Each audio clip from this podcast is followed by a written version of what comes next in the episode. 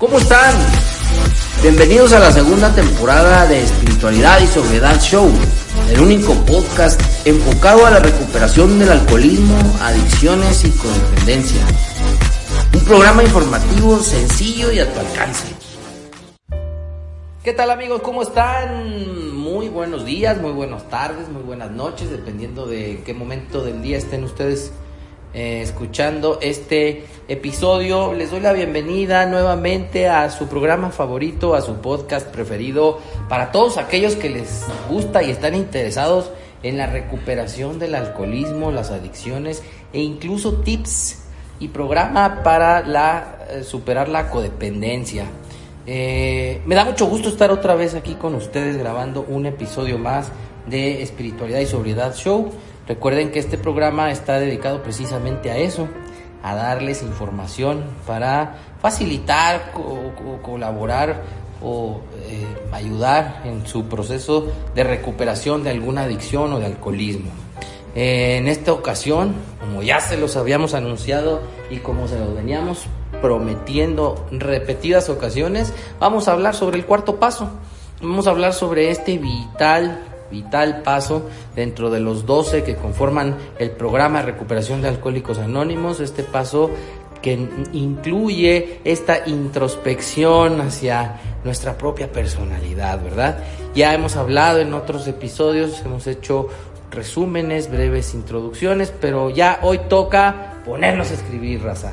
Vamos a echarle ganas y vamos a ponernos bien escuchando este el programa, recordándoles que espiritualidad y sobriedad no está ligado de ninguna manera a Alcohólicos Anónimos, no desea representarlo, ni es la voz de eh, ni Alcohólicos Anónimos, ni Narcóticos Anónimos, ni ninguna otra eh, fraternidad, solo somos dos alcohólicos recuperados hablando acerca del programa. Y eh, bueno, pues sin más, vámonos con el cuarto paso. ¡Ánimo!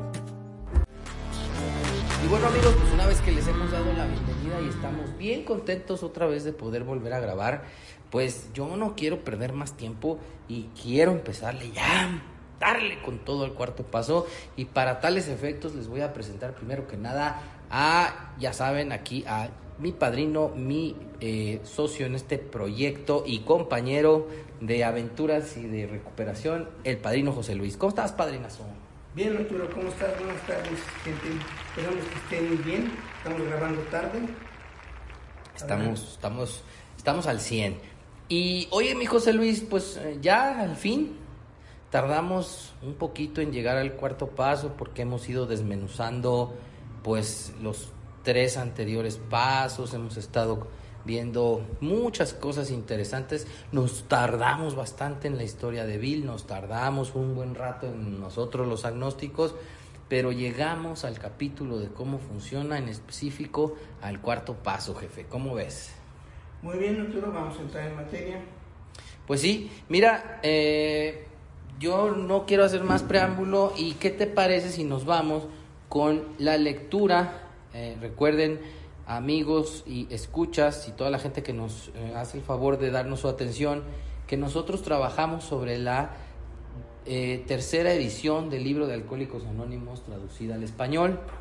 Esta, en esta edición que trabajamos vamos a empezar hoy en la página 64, dentro del capítulo Cómo funciona. Y bueno, pues vamos a... Eh, quería yo hacer un comentario previo, etcétera, pero yo creo que los comentarios se van a ir dando conforme grabemos, ¿no, jefazo? Yo creo que sí. Bueno, entonces voy a comenzar la lectura y tú me dices dónde eh, hago una pausa para que nos regales un comentario y nos vayas diciendo cómo se hace este mitote del cuarto paso. ¿Sale? Eh, sí, pero vamos a hacer una precisión. Venga, venga. Vamos a, a, comenzar desde el último párrafo de la página 63. De hecho, los dos últimos renglones. Cierto, tienes toda la razón. Ahí te voy.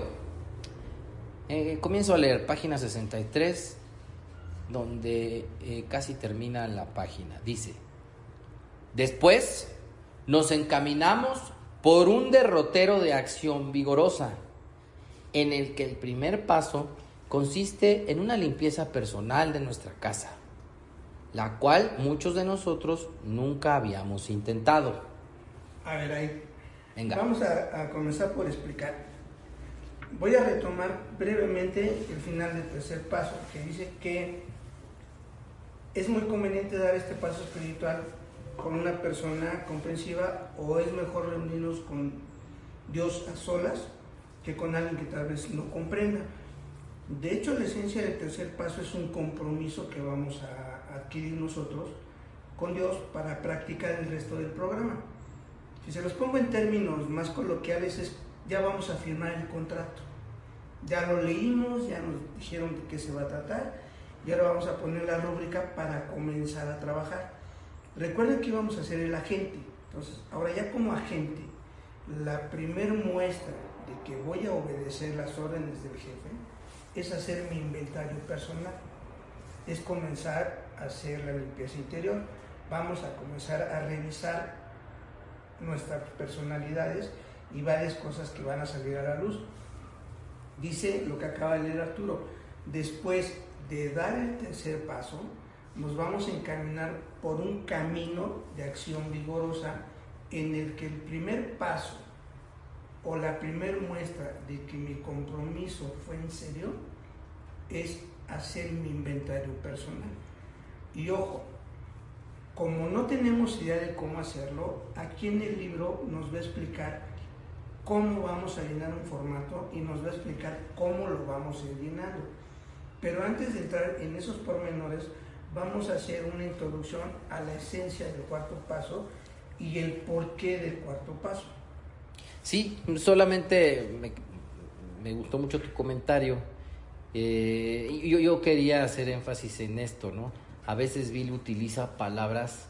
Me parece que alguna vez le preguntaron eh, y decía, bueno, es que porque utilizaba diversas palabras o sinónimos para referirse a lo mismo y dijo, y es que en mis, en mis estudios, en mis estudios de redacción me enseñaron a que no se debe de repetir la misma palabra varias veces, entonces derrotero aquí lo utiliza como sinónimo de camino, de una serie de pasos a seguir, una, un procedimiento a seguir el mismo libro nos lo da. ¿sí? Eh, nos está diciendo que a continuación nos va a dar el modo de hacerlo, ¿verdad? Así es. Continúo entonces. Aunque nuestra decisión fue un paso fundamental y decisivo, su efecto permanente no podía ser mucho a menos que fuera seguido inmediatamente por un esfuerzo enérgico para encarar las cosas que había en nosotros que nos estaban obstaculizando y desprendernos de ellas. El licor que bebíamos no era más que un síntoma, por lo tanto teníamos que ir a las causas y condiciones. Ok, entonces dice, aunque nuestra decisión fue un paso fundamental y decisivo, la decisión del tercer paso de que vamos a poner nuestras vidas y nuestras voluntades al cuidado de Dios fue un paso decisivo, o sea, de hecho es la decisión más importante de nuestras vidas. Insisto, lo que he repetido mucho. La decisión más importante no fue haber llegado a un grupo de alcohólicos anónimos o de ayuda mutua. La decisión más importante es que vamos a poner nuestra mentalidad, nuestras decisiones, nuestras acciones al cuidado de Dios. Entonces, el decidirlo causa un efecto, en la mayoría causa un efecto de tranquilidad, de bienestar, de que hay un rumbo definido para dónde ir, de que ya nos quedó claro que el rumbo, el destino final se llama despertar espiritual, pero ese efecto, si no es seguido inmediatamente de agarrar unos formatitos o unas hojas y hacer los formatos y ponernos a escribir para hacer el inventario, ese efecto de bienestar, de tranquilidad, de rumbo se va a desvanecer. Yo les puedo platicar rapidín lo que me pasó a mí. Doy el tercer paso, lo di solo, hice mi ofrecimiento, comencé a, inventariarme, pero suspendí la, escritura y me vino una depresión. el efecto tranquilizador del tercer paso, si no es seguido inmediatamente del cuarto paso, empieza a disminuir, empiezan unas sensaciones raras, nada del otro mundo, ¿eh? cansancios, apatía, eh, tristeza, depresión. no veo unos fantasmas, no veo unos moritos con arañas, no veo uno a Dios caminando hacia uno, no, no, no pasa nada de eso. ¿eh? No quítense esas cosas de la cabeza, por favor. Recuerden que este programa es práctico. Y en, la misma lectura que ahorita acaba de decir Arturo, dice que eh, el sentido de aquí es, es un esfuerzo enérgico, o sea, un desgaste de energías físicas y mentales, con muchas ganas, por decirlo menos, para ponernos a escribir. Y encarar quiere decir poner frente a nosotros en blanco y negro esas partes de nuestra personalidad que nos han perjudicado en nuestra vida y en nuestra relación con los demás seres humanos. Ahorita lo vamos a ir desglosando parte por parte, pero aquí quiero hacer una cosita. Eh, una frase icónica de los alcohólicos que cómo le han metido mano e interpretaciones cada quien a su manera. Y es esta, dice, el licor que bebíamos no era más que un síntoma. Y el alcohólico le sale lo poeta y dice, el licor es síntoma de problemas más profundos. Así no dice. Por eso estamos usando el libro, por eso estamos citándolo. Es, el síntoma es un conjunto de características que, que dan, eh, representan una enfermedad, por decirlo menos. Y ahora dice, por lo tanto, tenemos que ir a las causas y las condiciones. Es aquí cuando empieza a surgir ya el formato. La causa es el por qué, el, origen de, y mis condiciones, ya voy a empezar a aventar un poquito ya el formato. Es mi condición de resentido y mi condición de temeroso. La condición de resentido se origina por lo que otras personas me hicieron a mí. Y mi condición de temeroso es por lo que yo estoy pensando que va a pasar. Y todo esto, la forma de atenuar el sufrimiento, el dolor, es un trago, una dosis de droga, de la que ustedes gusten y manden, para atenuar, para mitigar o para olvidar. Pero hay un pequeño detalle, lo hemos dicho sin número de veces tenemos una cosita que se llama alergia. Y empieza la dosis y no podemos parar y se repite el ciclo una y otra y otra vez. Entonces, para retomar el comentario, el licor, la marihuana, el perico, la piedra que consumíamos no eran más que un síntoma de mi condición de resentido o mi condición de temeroso. Y las causas que lo originaron ya lo vamos a empezar a explicar cuando tengamos el formato a mano. Ahí vamos a empezar a llenar el, inventario y van a encontrar cosas tan sencillas que no van a tener que andar buscando en el misticismo respuestas. ¿eh? El misticismo budista. Exacto. No, pues mira, es que yo el otro día, eh, qué bueno que recordamos y volvemos a hacer esto, esta lectura y esta reflexión pormenorizada. Yo el otro día en grupo, yo asisto diariamente al grupo de Alcohólicos Anónimos, en una junta precisamente donde estábamos reflexionando, leyendo, dijo uno de los compañeros, oye, qué bueno que existan estas juntas o estos programas o esta, esta, este modo de informar porque a veces nosotros y no nada más los alcohólicos, sino la gente en general leemos de corridito, ¿verdad? Y a veces no entendemos. Entonces, aquí te está diciendo, ¿verdad? Como lo acabas de precisar, padrino, que aunque nuestra decisión fue un paso fundamental y decisivo, no lo dice, pero se refiere al tercer paso. Su efecto permanente no podía ser mucho, o sea, no se podía quedar, mantener o llevarme a un estado de avance espiritual a menos que fuera seguido inmediatamente por el cuarto paso. Y aquí sí me habla de inmediatez. Aquí sí me habla de no estarme haciendo güey, de no dejar que pasen y pasen los meses y los años para escribir mi inventario. Si como tú lo acabas de decir, ese efecto liberador, alivianador o que me pone chido, como decimos en los grupos, eh, del tercer paso me pone bien, no va a durar mucho sino lento de volada a mi inventario. Y luego dice, el licor que bebíamos no era más que un síntoma.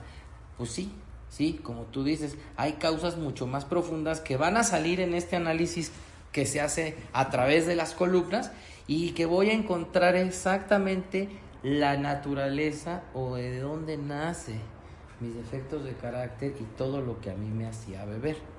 ¿No? Más o menos dice así. Entonces, ¿quieres comentar algo más o me sigo? Nos vamos a dar, ¿no? Seguir. Ánimo. Voy a continuar la lectura. Consecuentemente, empezamos a hacer un inventario personal. Este era el cuarto paso. Un negocio del cual no se hace inventario con regularidad va generalmente a la quiebra. El inventario comercial es un proceso para encontrar y encarar los hechos. Es un esfuerzo por descubrir la verdad sobre la mercancía que se tiene. Uno de los fines es encontrar cuál es la mercancía deteriorada o inservible que hay para deshacerse prontamente de ella sin lamentarlo.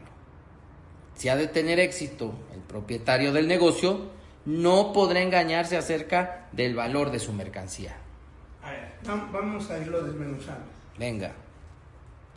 Cuando comenzamos a hacer el inventario, inmediatamente después de dar el tercer paso, tenemos que tener bien claro qué es lo que vamos a hacer y Bill, fiel a su estilo, siempre pone ejemplos para que nosotros sea más sencilla la comprensión. Entonces habla de un negocio. Y cualquier persona que tenga un negocio, vaya a tener un negocio, sabe que si no revisa continuamente la mercancía que tiene, se le va a echar a perder o va a pasar de moda y hay que deshacerse de ella para que nueva mercancía tome lugar y no se llene el espacio de basura. Entonces nosotros antes de sacar la basura tenemos que ver cuál es la que nos sirve. Entonces aquí Bill nos está quitando de entrada una cosa, la morbosidad del cuarto paso. Porque le damos unos tintes morbosos, tenebrosos, esotéricos, místicos, este, de quinta, cuarta dimensión, que no tienen nada que ver. ¿eh? Es más, ni lo religioso va a entrar aquí en el sentido de que hay que poner velas y, lugares especiales, es elección de cada quien. Y, aquí tiene relevancia una palabra, personal. En, en, la cuestión íntima puede entrar una persona máximo, pero en lo personal es exclusivamente yo. No entra nadie más. Entonces, no tengo que tener espigas al lado, no tengo que tener a alguien atrás de mi hombro viendo, como una vez que yo fui a un retiro me dijeron, ojos que no lloran, corazón que no siente. Y dije, ay, la madre. No solté la carcajada, pero pues, tuve que fingir que iba a llorar para que me dejaran en paz, ¿no? me dejaran por hacer mis cosas. Y en, fin, esto es una de las grandes libertades de doble A. A mí me corresponde inventariarme solito, con la garantía de que en este paso no le tengo que rendir cuentas absolutamente a nadie de lo que estoy pensando y de lo que estoy haciendo. Nadie tiene el derecho de calificar si estoy bien o estoy mal y no tengo la obligación de enseñarle a nadie lo que estoy escribiendo para que me evalúe. Porque dice que es personal. Por eso estamos explicando paso por paso, párrafo por párrafo el libro, para que quitar esos tabús y esas cosas. Aquí si lo, si lo entienden un poquito, cuando habla personal, ni el padre no interviene, por eso estamos tratando de explicarlo también, para que el libro sea de alguna manera es el libro, el, el, el padrino, perdón. Después, este, y aquí sí me gustaría que Arturo hiciera un comentario porque luego él lo maneja muy bien el inventario de la zapatería. Sí, eh, fíjate que estoy, estoy convencido de que eh, este es un libro, bueno, lo hemos platicado, este es un libro espiritual, ¿verdad? Es un libro que contiene instrucciones, formas de dirigirme a Dios, oraciones y en general eh, una serie de, sugerencias e instrucciones a cumplirse. En gran parte es un libro espiritual, ¿verdad? Así que la espiritualidad, según lo manifestó también alguna vez, eh, Bill W. se explicaba mejor con analogías, con historias, ¿sí? Porque la espiritualidad muchas veces es paradójica, es decir, que va en contra de nuestros sistemas de creencias, ¿verdad? A veces yo no entendía cómo es eso de que hay que, hay que vivir la derrota, hay que admitir la derrota para ganar. ¿Cómo es eso de que yo tengo un gran tesoro y no lo puedo conservar si no lo comparto? ¿Cómo es eso de que para que mi vida se, en mi vida haya amor y éxito, la tengo que soltar el control en un tercer paso? Entonces, Bill dice, bueno, yo les pongo analogías, historias para que entiendan mejor lo, a lo que me estoy refiriendo y aquí utiliza una de un negocio, una empresa cualquiera, un negocio comercial. Hay un ejemplo de en el libro de, es un programa para ti se llama, ¿no? Me parece, de dos canadienses que no es lectura autorizada por Alcohólicos Anónimos, pero es un libro que utilizan mucho las clínicas y las eh, eh, los eh, centros de tratamiento, clínicas que algunas veces se maneja en los grupos y que dice que esta parte del libro más o menos se puede comprar a alguien que tiene una zapatería.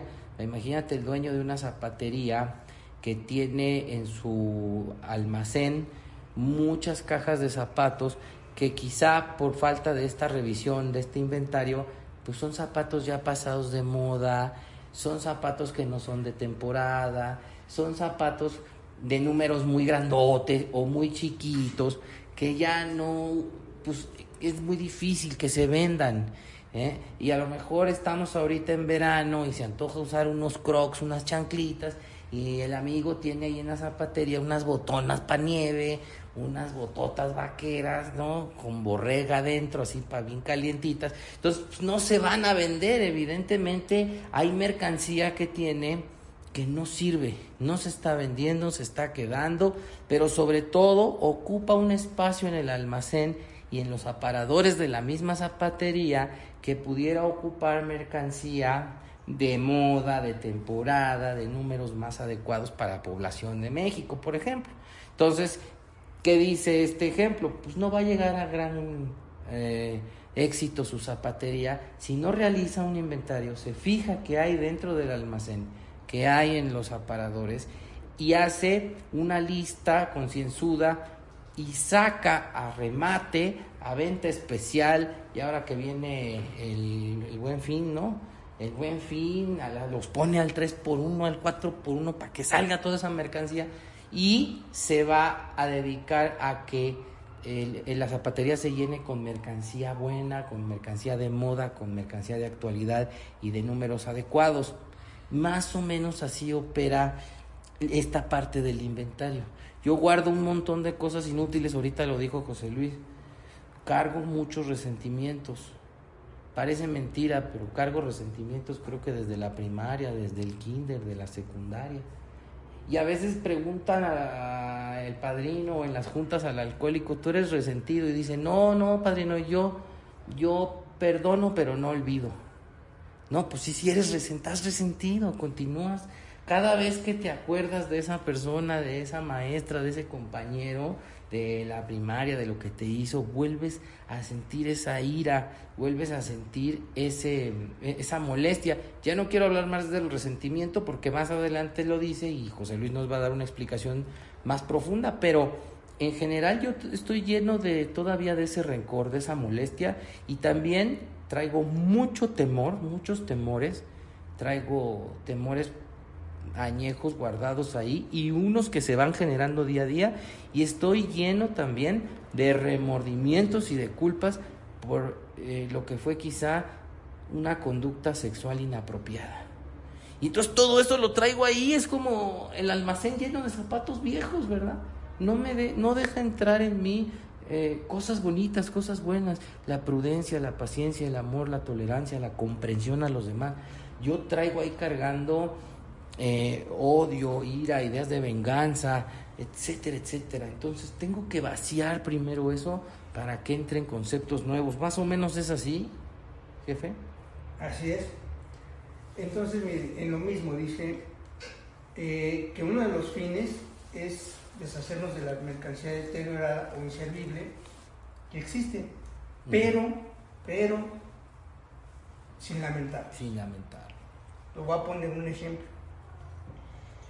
Me encanta manipular a la gente, pero es una mercancía inservible. Me he echado a perder muchas relaciones cuando la gente se da cuenta que la manipulo. Pero es una mercancía que no sirve, pero que lamento o sea, me conmisero para que me entiendan. ¿Qué voy a hacer sin, sin mi manipulación? ¿De dónde voy a sacar para mis frijolitos? ¿De dónde voy a sacar para mi pasaje del metro? ¿De dónde voy a sacar para mis cigarritos Chesterfield? Si no manipulo a la gente. A ver, primero me está diciendo Bill que identifique esa mercancía. Pero de aquí a que me deshaga de ella, todavía no. Pero ya el alcohólico ya lo da por hecho que tiene que ser así. No, para eso no, todavía no. Pero si estoy haciendo las cosas bien, también voy a encontrar que tengo mercancía que sirve, que se va a quedar. Se llama sinceridad. Estoy poniendo las cosas sin fingir y sin engañar, en blanco y negro. Por eso es lo personal. Yo me estoy dando cuenta, como no tengo la presión de que alguien me esté evaluando, que alguien se vaya a reír de las cosas que traigo, que estoy escribiendo, como tengo esa libertad, entonces sí estoy poniendo o voy a poner lo que realmente me está molestando, en el caso del resentimiento. Entonces, como entiendo bien esto, digo, ahorita estoy en el proceso de evaluar, de darme cuenta de cuál mercancía es la que no sirve. Todavía no llega el proceso de sacarla. O sea, hay que hacer ese, ese, énfasis, hay que hacer ese comentario para que la gente no empiece a, prejuiciar, o sea, emitir juicios que no son. Por ejemplo, eso de que eh, en, los este, retiritos ¿no? del cuarto quinto paso, de que, del pensamiento al sentimiento y no sé qué, nada de eso. O sea, estamos siendo muy objetivos con el programa. También dice que si ha de tener éxito el propietario del negocio, no podrá engañar acerca del valor de su mercancía, lo que les acabo de comentar mi mercancía de deteriorada se llama manipulación, se llama chantaje, se llama mentira. Es lo que es. No, pues es que manipulo. No, pues es que me dio así. No, pero es que el otro me hizo. No. la mercancía que no me sirve se llama manipulación, que va muy ligada o de prepotencia o de autocomiseración. Acuérdense que un defecto nunca viene solo, viene con banda pesada y viene en bola. ¿sí? Les estamos vendiendo ahorita, Arturo y yo, el producto. Todavía no estamos detallándolo, pero ya eh, le estamos haciendo todas estas este, comentarios, ejemplos, porque a la hora de ya ver el, inventario, algunos si no, no ponen atención se van a, a, revolver. Entonces tiene que ser muy gráfico esto.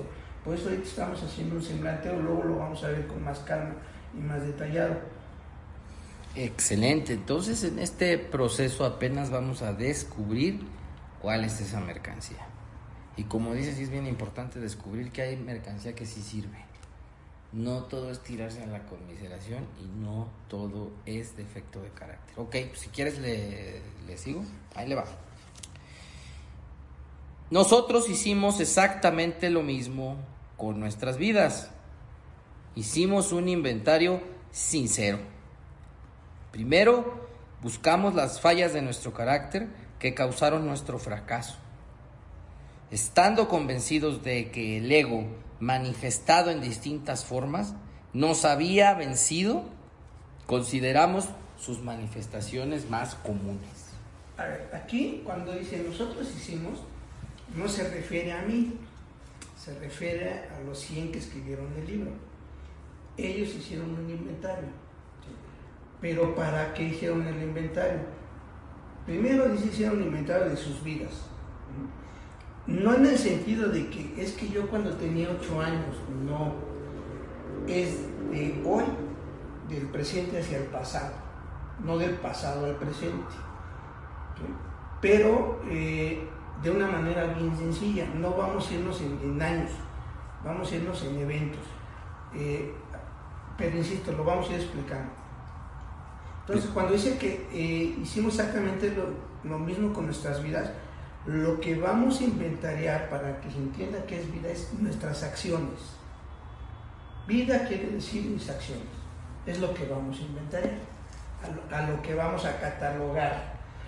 Y lo vamos a catalogar en tres partes, en resentimientos, en temores y en conducta sexual. Después de haber hecho una revisión exhaustiva, si no vean los podcasts anteriores, cuando Bill nos hacía una serie de preguntas del actor, del director, nos estábamos inventariando de una manera muy general y ahí descubrimos que el egoísmo nos partió todo el queso. Recuerden que el gringo tiene una, tiene una característica cuando escribe. En Latinoamérica, cuando queremos algo, le damos un diminutivo. Por ejemplo, Arturito. Por ejemplo, este, eh, Andresito. Que bueno, sí está chaparrito Andresito, Es de cariño. El gringo lo que hace es contraer las palabras. Por ejemplo, en el básquetbol este, existen los Knicks de Nueva York. Son los neoyorquinos, pero cariñosamente le dicen los Knicks. Entonces, el ego no es como lo manejan en los grupos, como un monstruo, no, no es cierto. Ego es la contracción de egoísmo. Estamos convencidos de que el egoísmo manifestado en resentimiento, en temor, en desconsideración, en falta de sinceridad y en intereses mezquinos nos venció. Yo sí ya me convencí de que sí me venció. Ahora cuando dice vamos a considerar sus manifestaciones comunes, es, vamos a revisar las, manifestaciones frecuentes, las que ves en todos lados del egoísmo. Y la manifestación primera del egoísmo es el resentimiento. Y como es el primero y es el más frecuente, y, yo lo comento en las juntas, nosotros ya deberíamos de saber cómo es la historia de, la persona que llega a un grupo. Ya la conocemos, viene resentido, bien temeroso, le falta sinceridad, desconsiderado y es bien interesado. Ya entró el egoísta, pero el alcohol lo obligó a entrar, nos obligó a entrar. Ya el alcohol, ya pobrecito, ¿no? Ya nos cansamos en el historial, ya lo acabamos con bien, con la. Ahora vamos a ver qué es lo que hacía que comenzáramos a beber, que comenzara a despertar la obsesión. Y la primera manifestación es el resentimiento. ¿Quién, por ejemplo, no se fue echar unos tragos hoy bien resentido porque la novia los dejó y ir a oír a José José o a Kenny A, Vicente Fernández. Sí. Bueno, es que este programa se escucha en varios países. Pues pónganle el cantante de este. Por eso puse a Kenny G, porque a lo mejor no se escuchan en Estados Unidos. Sí, el chiste, es, el chiste es ponerse triste, ¿no? Sí, sí. o cuántas veces el temor a que no regresara la persona nos, nos decía, échate un trago. Nos echamos un trago, los que tenemos la alergia no parábamos. Los que no tienen la alergia paraban, pero seguían tristes. La única diferencia es la alergia. Entonces vamos a considerar las manifestaciones, o sea, los ejemplos más claros del egoísmo. Y el número uno aquí es el resentimiento. Sí, como dijera alguien que oímos, ¿te acuerdas? En un compartimento, la perra rabiosa y sus cinco perritos, ¿no? la perra rabiosa del egoísmo y sus cinco cachorros. Ahí vamos con el primer cachorro, el resentimiento. Saludos a Culiacán. Sí, señor. Ahí le va. El resentimiento es el ofensor número uno. Destruye más alcohólicos que cualquier otra cosa. De este se derivan todas las formas de enfermedad espiritual, ya que nosotros hemos estado no solamente física y mentalmente enfermos, sino también espiritualmente. Entonces, ¿a quién le da una característica al resentimiento? Ofensor, o sea, agresor, que lastima, que hiere. El número uno la primera manifestación de por qué se despierta la obsesión en un adicto, por resentimiento. Ya me hizo enojar el Andresito porque puso a Kenny G y a mí no me gusta Kenny G. Y empieza como una molestia alegre. Y digo, ah, no hay, bronca. Está triste. Pero llego el otro día y otra vez está Kenny G pero Kenny ya duró una hora y ya me enojé, ya no estoy molesto, ya me enojé, ya creció. Al tercer, el tercer día llego y Andresito ya pone a Kenny G, pero remixeado, ya en versión larga, y ya son dos horas de G, y yo quiero ir Gavilano Paloma, porque también vengo triste. Pero Andresito sigue con G, y como decimos en Chilangolandia, ya me encabroné, ya escaló, y no trabajo el asunto, porque aparte no sé cómo trabajarlo. Y me guardo todo lo que estoy pensando. Es que le voy a decir a Andresito, no que Andresito me queda. Pinche Andrés le voy a decir que ya me paga su música, pero no se lo digo.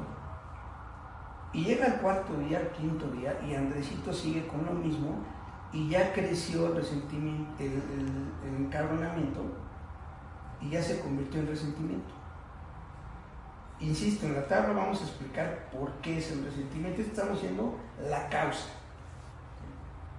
La causa es las acciones de Andrés que están perjudicando mi amor propio.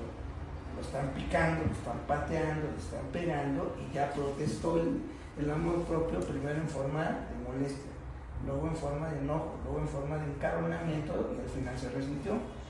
Y si lo dejo crecer, se va a convertir en odio o en rencor y está peor el pinche asunto. Eso es el cómo, se, cómo va escalando, cómo se empieza a llegar al resentimiento. De, de, este dice, destruye más alcohólicos que cualquier otra cosa. Más que el alcohol y las drogas. ¿eh? Porque ahorita comentaba Arturo, y ustedes si ponen un poco de atención, a estas alturas de que ya estoy llegando al cuarto paso, ya tengo tiempo sin consumo. Uh -huh. Entonces ya el consumo, la, el, la sustancia ya no me está destruyendo me está destruyendo el resentimiento. Y para nosotros resentir es volver a sentir las ganas de venganza, de desquite, de agresión. Porque técnicamente un, la alegría también es un resentimiento cuando la vuelvo a sentir. Pero en caso nuestro es destructivo, es lastimar, es destruir a los demás. Y en especial a quien lastimó un amor propio. ¿eh? Por eso dice que destruye más alcohólicos que cualquier otra cosa. Y continúa diciendo que de este, del resentimiento, se derivan todas las formas de enfermedad espiritual. Entiéndase, del resentimiento se derivan todos los defectos de carácter. Cuando estoy en un estado de resentimiento, lo primero que surgió de chuladas que tengo adentro hacia Andresito es la ira, los deseos de venganza, el de humillar, salió la prepotencia pero también por otro lado surgió la hipocresía. Me dice Andrés, y la mentira, me dice Andresito, ¿te molesta? Le digo, no, no te preocupes. Ahí luego, ¿no? Si quieres nomás bájale tantito el volumen. Y todavía me dice Andresito, pero seguro que no te molesta. Que no, chica. Sí, sí, ya te enojaste y, y ya creció más.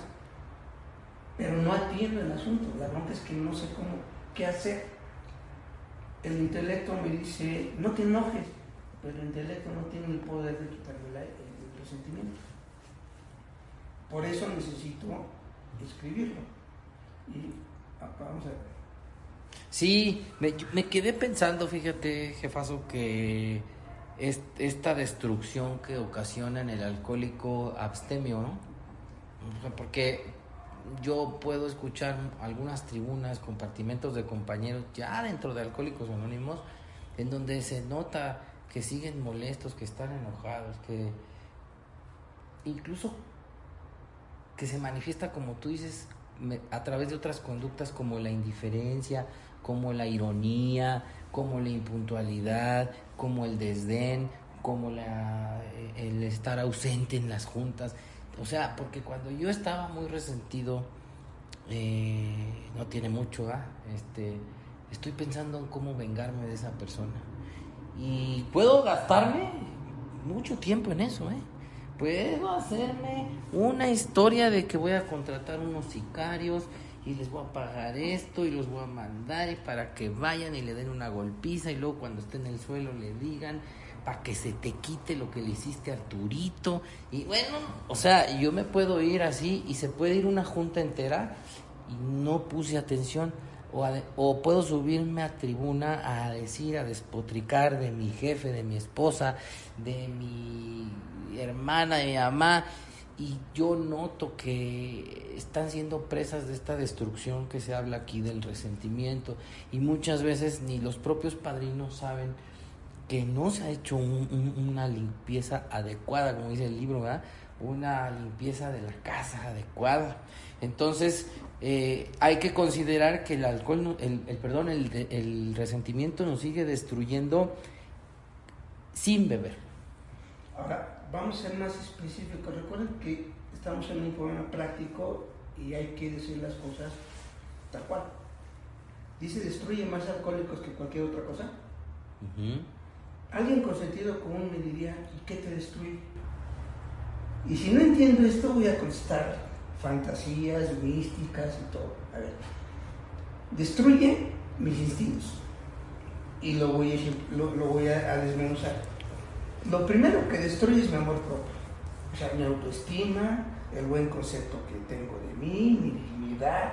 Lo destruye que Andresito pone aquí y lo sigue poniendo y lo sigue poniendo. Y el buen concepto que yo tengo de mí, de soy buena onda, entonces ya surge eh, mi, insolencia y empiezo a calificar y a denigrar a Andresito. Este imbécil de Andresito, ¿cómo pone esto? A mí que yo soy el epítome de la tolerancia y la paciencia. Pero todo tiene un límite. Ya está notando otro, otro defecto mío, sarcasmo. ¿Qué más destruye mis relaciones interpersonales? Porque en un estado de ira, de resentimiento, de mal humor, no tengo una relación cordial con nadie. Y así me relaciono destinada al fracaso. Ese es el que va entrando en un grupo de doble A. Ese era yo cuando llegué hace bastantes años. ¿Qué otra cosa destruir? Mi instinto sexual manifestado en mis relaciones sexuales. Dejan de ser placenteras. Las puede haber, pero ya no es una cuestión placentera es una, una cuestión o para liberar ansiedad o para olvidarme de la bronca que traigo o para desquitarme de lo que me hicieron, pero ya no lo hago para disfrutar eso y que la otra persona lo disfrute. Y en ese asunto me puedo valer de mentiras, de manipulación. Y el abrón con eso ofendo, lastimo y llevo a la gente. Eso, cuando veamos el bienestar de la pregunta sexual, van a ver qué sencillo es. ¿Y qué otra cosa destruye? Mi instinto de seguridad material. Decía Arturo, puedo estar en una junta, y no de doble A, junta de trabajo, y mi pensamiento está en cómo desquitarme, se me fue el negocio. Me lo el negocio. Cobré de más y me dijeron no. O cobro de más y le robo a la gente. Y la gente cuando descubre que soy un ratero, empieza a afectar mi cartera, empieza a ver menos trabajo, a lo mejor eh, empiezo a despilfarrar el dinero, etc, etc. Y destruye cosas muy subjetivas, destruye mis ambiciones, o sea, mis planes que tengo a futuro. Y los planes que tengo a futuro son en la cuestión sexual, en la cuestión material y en la cuestión social.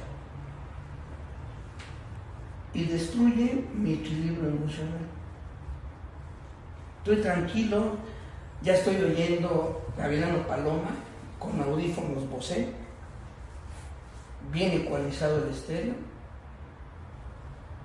y estoy soñando soy Gavilano Paloma. Y le tiro más para Gavilán que Paloma, pero bueno, según yo.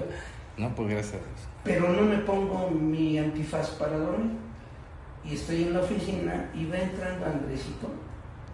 Nada más con ver a Andresito, mi tranquilidad se sube. Porque ver entrar a Andresito representa volver a escuchar a Kinigi. Y ya me resentí hasta con Kinigi. Y todo lo empiezo a percibir por lo que vi. Ya vi a Andrés entrar y por lo que escuché aquí. O sea, ya mis sentidos me empiezan a recordar el enojo que traigo, no con Andrés, con lo que hizo Andresito. Mi molestia no es con la persona, mi molestia es con lo que esa persona me hizo a mí, a mi amor propio. Pero como yo estoy en un estado de resentimiento, no puedo verlo con objetividad. Llega Arturito y me dice, ¿a qué me encabrona? Nada más está poniendo eso, ahora se lo olvida y ya se va. Él como no está en el estado de resentimiento que yo tengo, lo ve con mejor perspectiva. Pero yo que estoy metido en esto no puedo ser objetivo. Entonces tengo que escribirlo y plasmar por escrito mi molestia real. ¿Y cuál es la real? Que Andresito esté escuchando aquí diario. Y Andresito no adivina lo que yo estoy pensando. Y esto nos ocurre no solamente a los adictos, a todo el mundo. esa es la sencillez del programa de Alcohólicos Anónimos. No sé por qué le meten otras cosas. Entonces, esta parte de destruye más alcohólicos que cualquier otra cosa es que nos destruye en, nuestra vida, en, nuestro sexo, en nuestra cosa material, en nuestras relaciones sociales. Y algo que es de, que sale solito a la vista es que son hechos que ya pasaron. O sea, el pasado está destruyendo mi presente. Eventos pasados me están destruyendo. No tengo necesidad de irme a las fechas. Si fue cuando tenía ocho años. Si ustedes me escucharon ahorita con un poco de atención, no dije cuándo fue el evento de quién y yo. No dije cuántos años tenía yo, cuántos años tenía él. Ahí puse la oficina como ejemplo, pero el lugar es lo de menos. Esa es la objetividad y la practicidad de nuestro programa. Es poderosísimo, entonces el poder, digo, la fuerza que tiene el resentimiento es sumamente poderosa y está muy arraigado, ¿no, jefazo? Porque ahí dice, y tú lo explicabas muy bien, muy claramente, donde dice que eh, de este se derivan todas las formas de enfermedad espiritual. Y Bill, pues nuevamente utiliza sinónimos para llamarle así a nuestras faltas, a nuestras fallas, a nuestros defectos de carácter, incluso a, a, los obstáculos, mis dificultades, las llama de esa forma. No es otra cosa más que defectos de carácter, que es otra de los conceptos o de las eh, ideas que yo no conocía antes de llegar al programa Alcohólicos Anónimos. Y hay una lista en el idioma castellano bastante extensa de defectos de carácter, eh, de más de 200 me parece, ¿te acuerdas que la teníamos por ahí impresa? ¿Y cuáles son? Eh, yo me voy a arrancar con unos poquitos y ahí me ayudas tú, ¿no? Y, todos derivados de ese, de ese, del resentimiento. Y yo voy a ponerme a hablar de mí, ¿sí?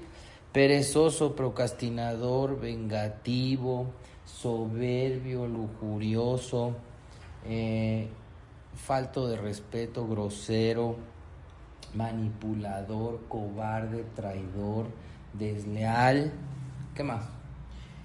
Mentiroso, traicionero, ratero, autocomiserado, metiche, chismoso, pusilánime, lambiscón, rastrero, eh, se me acabó el repertorio Me vino una laguna mental. O sea, engañifas. Engañifas, este, cachafallas. Bueno, hay unos que solamente se manejan en Alcohólicos Anónimos, ¿verdad? Este, pero en fin, fíjate nada más que chulada de cosas, ¿no? Y son los que vengo cargando. Pero además yo no me había dado cuenta, ¿verdad? Porque como lo vamos a ver más adelante, eh, y de hecho lo revisamos un poquito en el tercer paso, hasta cuando quiero ser bueno, hasta cuando según yo soy generoso y dadivoso, siempre estoy siempre atrás hay un motivo oculto. Entonces, gran parte de estos de este bonito repertorio que no se queda aquí, es mucho más extenso, viene de ahí, Quería hacer ese apunte nada más. ¿Continúo leyendo? Sí, porque ahí te vamos a dar una promesa del cuarto paso. ¿eh? Ok. Dice, Voy a, voy a repetir de corridito. Sale, el resentimiento es el ofensor número uno. Destruye más alcohólicos que cualquier otra cosa. De este se derivan todas las formas de enfermedad espiritual ya que nosotros hemos estado no solamente física y mentalmente enfermos, sino también espiritualmente. Cuando es superado el mal espiritual, nos componemos mental y físicamente. Miren, para cerrar este, este episodio, vamos a dejarlos con una promesa, el cuarto paso. Primero, antes de la promesa, dice que nosotros no solamente física y mentalmente hemos estado enfermos, o sea, obsesión y alergia, sino que también el espíritu se enfermó. Y la manifestación del espíritu es el egoísmo, la, enfermedad del espíritu es el egoísmo, y sus síntomas de esa enfermedad se llaman resentimiento, se llama temor, se llama falta de sinceridad, se llama interesado y se llama desconsideración. Y de estos cinco se derivan todos los efectos de carácter. Básicamente son los mismos. Entonces desde ahí ya conocen la historia ustedes. ¿eh? Y las manifestaciones de la parte negativa que tengo pues, son los efectos de carácter. Pero aquí viene la promesa. Dice, cuando he superado el mal espiritual, cuando superamos el resentimiento, la obsesión se empieza a ir. La alergia no se despierta porque ya no estoy consumiendo y ahora que ya me empiezo a conocer más, empiezo a ver algo en mi interior se empieza a mover que me dice, si superas esto, no va a haber deseo de consumo. Pero la promesa no solamente tiene ese alcance. Una mente sin resentimientos, ¿cómo opera? Con mayor libertad, con mayor creatividad, pero una creatividad constructiva o destructiva. Y constructiva. Una mente que está libre de resentimientos hace que el cuerpo descanse menos, se desgaste menos, descanse más. Una mente libre de resentimientos puede ocupar su tiempo en diversión, en descanso, en trabajo, en equilibrio. Pero si no hago el inventario, ¿saben cuándo voy a encontrar esto? Jamás. Y otra de las cosas muy objetivas de este paso es, en ningún momento hasta donde vamos me está ofreciendo que me libere, como ofrecen en los retiros, a los que yo fui, aclaro. ¿eh? Que ya estás liberado, no. Acuérdense que el cuarto paso dice, vamos a ver la mercancía. Todavía no la voy a sacar, todavía no libero el espacio que estés tomando, nada más estoy clasificando la mercancía, la que sirve y la que no. ¿Cuál es la que se va a quedar? La que sirve.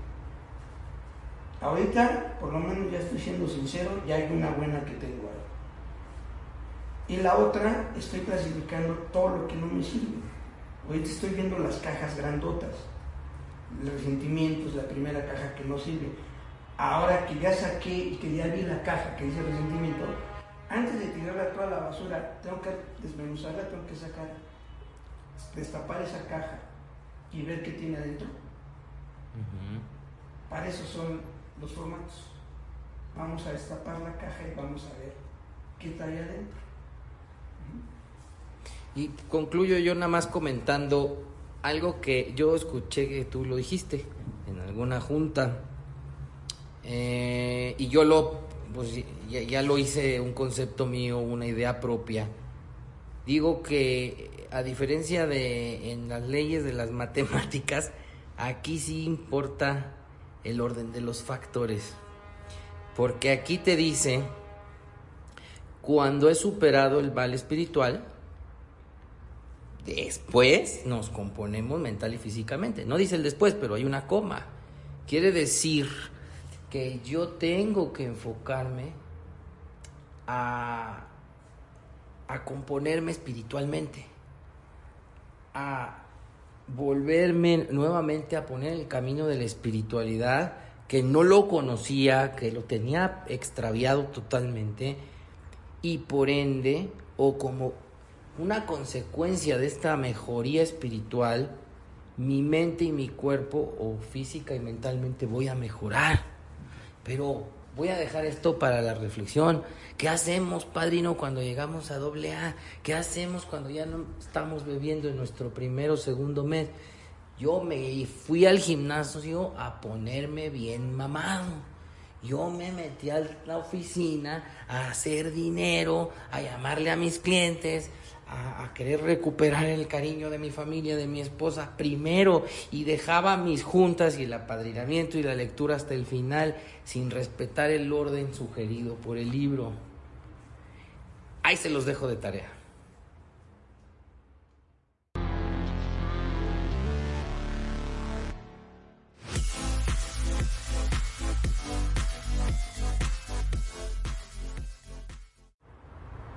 Bueno amigos, pues aquí, hasta aquí este episodio de su programa favorito, Espiritualidad y Sobriedad Show, acerca del cuarto paso, este primer episodio que estamos dedicando absolutamente a hablar sobre el cuarto paso y sobre el método que describe nuestro libro grande para llevar a cabo este análisis de introspección en nosotros mismos. Bueno, eh, no quiero terminar el, programa sin eh, mandar un saludo para los compañeros del grupo Sobriedad Emocional de allá de Culiacán, Sinaloa, tan, que tan amablemente me reciben cuando ando por allá. Y recordarles y sugerirles eh, nos contacten a través de las redes sociales y las plataformas que tenemos, las plataformas digitales. En todas pueden escribirnos y además recuerden eh, mandarnos todos sus comentarios al correo con la siguiente dirección espiritualidad y sobriedad arroba gmail.com voy a repetir espiritualidad y sobriedad arroba gmail.com si gustan que les mandemos saludos en alguno de los programas solamente tienen que hacérnoslo saber a través de un mensajito en alguna de las redes sociales o bien en un correo electrónico eh, con el gusto de siempre y esperando que lo que se platicó hoy los deje en reflexión o les haya servido o les sirva en un futuro para su recuperación, me voy a despedir con el cariño de siempre y agradeciendo que nos den el favor de su atención. Y como siempre les digo, pues ánimo, ánimo.